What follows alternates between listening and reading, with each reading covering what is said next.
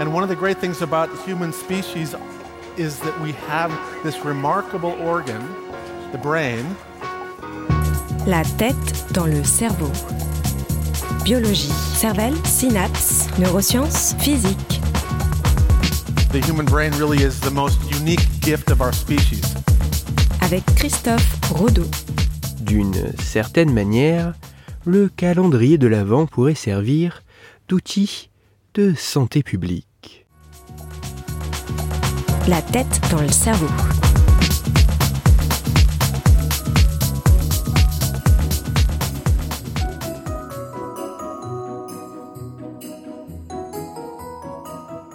Des plus classiques, avec ses carrés de chocolat, en passant par les plus en vogue, avec sa bière pour chaque soirée, ou encore les petits nouveaux aux eaux aromatisées, voire ceux pour d'autres types de plaisirs plus adultes, les 24 premiers jours du mois de décembre sont, pour un certain nombre de personnes, rythmés par l'ouverture quotidienne de la petite fenêtre du calendrier de l'Avent qui, en plus de déceler une surprise, rapproche tous les jours un peu plus de Noël.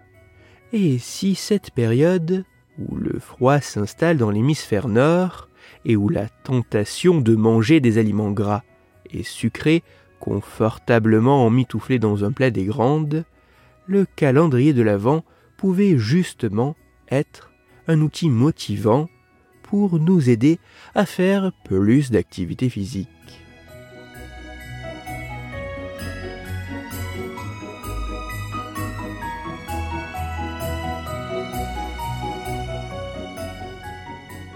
C'est dans l'idée que le calendrier de l'Avent pourrait servir à proposer des activités physiques au cours d'un mois qui semble assez critique en termes de sédentarité et de prise de poids que des chercheuses et chercheurs anglais ont mené une étude pilote sur une centaine de participants physiquement assez inactifs.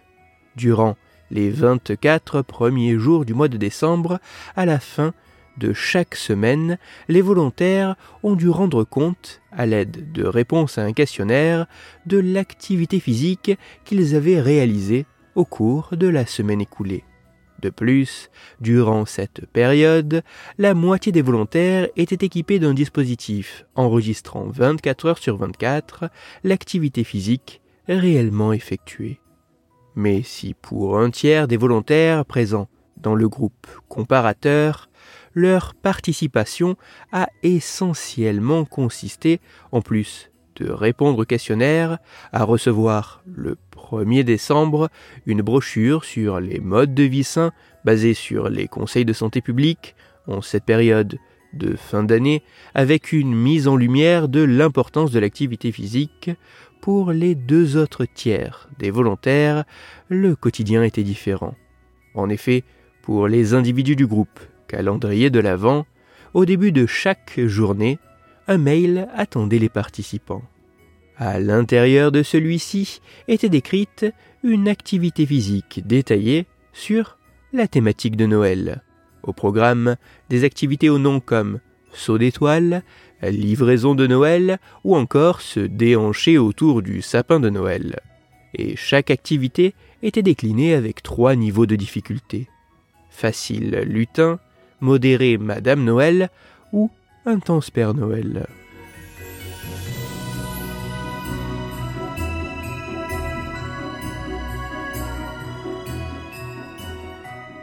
Les résultats de cette étude mettent en évidence que si, en moyenne, les participants du groupe comparateur et calendrier de l'Avent ont comptabilisé un temps quotidien d'activité physique comparable au cours des deux premières semaines de l'expérience.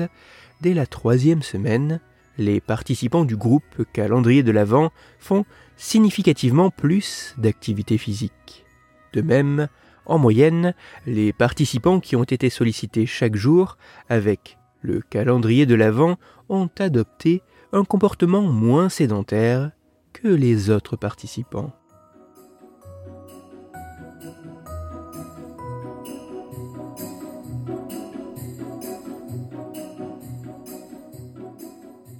Même si cette étude n'est qu'une étude pilote dont l'efficacité réelle reste à bien plus clairement préciser, tant à court terme qu'à plus long terme, et même si ces résultats doivent encore être confirmés par d'autres études, avec plus d'individus et dans des conditions mieux contrôlées, il semblerait que durant le mois de décembre, ce moment de l'année où un calendrier de l'Avent peut rythmer nos journées jusqu'à Noël, ce même calendrier puisse être détourné et utilisé dans une stratégie de santé publique comme un outil motivant les individus à pratiquer plus d'activité physique durant cette période, riche en excès et en comportements sédentaires.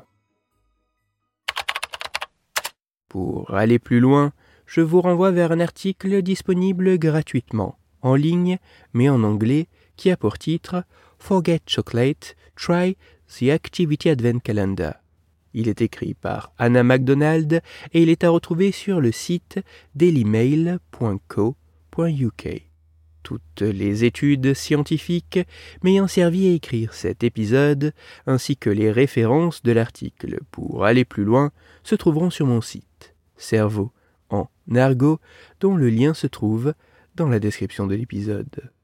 Dans cet épisode, j'ai parlé d'une manière de motiver la pratique de l'activité physique.